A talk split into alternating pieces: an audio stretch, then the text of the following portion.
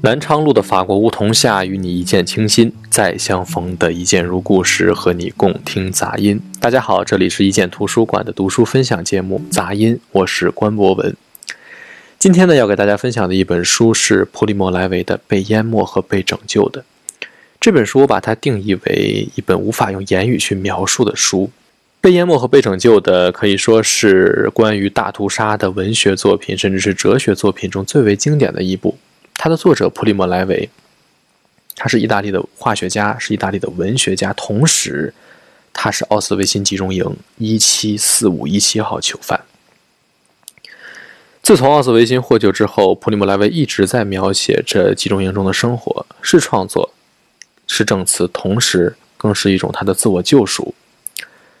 当时从奥斯维辛，甚至从其他包括从其他集集中营被解救的人，对于他们而言。活着很多的时候，活着的意义和活着的目的是为了讲述，是为了让人们知道曾经确确实实发生了惨绝人寰的大屠杀，曾经人类的确犯下了滔天罪行，曾经人类确实误入歧途。这本书呢是普里莫·莱维的最后一部作品，他从1975年开始创作这本书，一直到完成1984年。当时，一九八四年这本书出版的时候，正值历史修正主义在欧洲开始兴起，很多人开始拒绝承认犹太人大屠杀，甚至为纳粹分子开脱。但是他们会觉得，真的发生了这种大屠杀吗？他们为什么会被杀？他们为什么不反抗呢？他们为什么能够那么顺从的去走向死亡呢？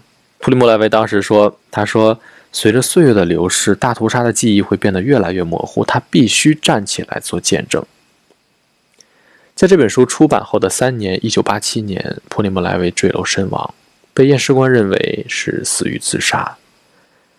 当时，另一位奥斯维辛幸存者，同时也是一九八六年诺贝尔和平奖得主的作家埃利维塞尔说：“他说，早在四十年前的奥斯维辛时代，莱维已死。我觉得莱维自杀的这一个目的，应该是他觉得他自己活着的意义已经完成了。”他已经完成了向世人讲述这一段历史，向世人去告知他们曾经发生的事情这样的一个举动已经做完了。那么他需要的是另外一种救赎，那就是死亡。其实随着时间的流逝呢，我们现在的人对于集中营的生活是很难去设身处地的去想起那段经历是到底是什么样的。其实，关于奥斯维辛、关于大屠杀的很多文学作品和影视作品，大多数都集中于描写集中营的苦难或者是残暴。但是这本书，它是从更深层次的角度去探讨了在集中营中这种极端情况对人的心理以及人的人性会产生了什么样的影响。这种影响，直到被解放之后，都会伴其一生。我们其实很多时候在想，解放是一种什么概念？我们脑子里面想到的画面应该是欢天喜地、举国同庆，他们庆祝着自己重获了自由。比较经典的一个画面是在法国的香香榭丽舍大街，呃，美国水兵和女孩子相拥一吻来庆祝解放、庆祝战争的结束。但是实际上并不是这个样子的。当时在奥斯维辛刚刚被苏联解放的时候，奥斯维辛的幸存者他们一脸茫然，他们不知所措。他们一路，他们呆呆地坐在那里，他们看着苏军，他们不知道自己是谁，他们不知道自己在哪里。当时我在看陀思妥耶夫斯基写的《死无手记》的时候，我就觉得，在死无中的那种暴力、那种压抑以及对人性的摧残，已经让我觉得非常的震惊。然而，当我了解到了奥斯维辛的恐怖的时候，我觉得它远远超过了死无。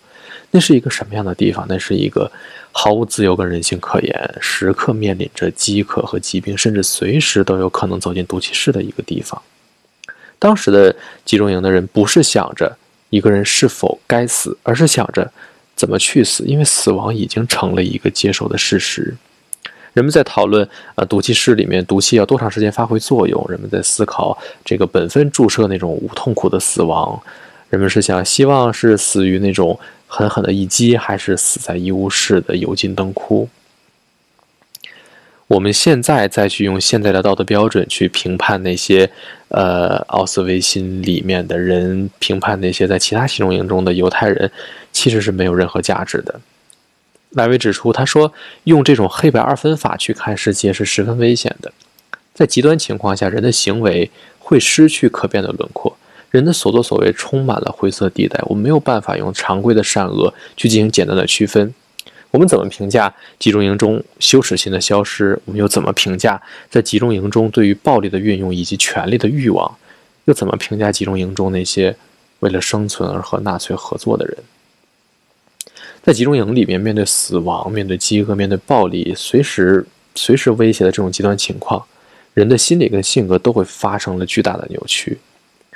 当时在读这本书的时候，我就在想，如果说把我放到了那样的一个情况，我会怎样做？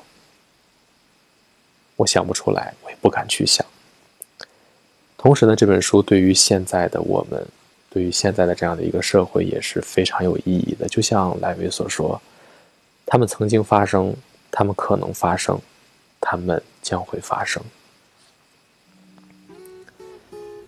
读更多的书，让更多的人喜欢读书。今天的一键杂音到这里就结束了。我是关博文，我们下期再见。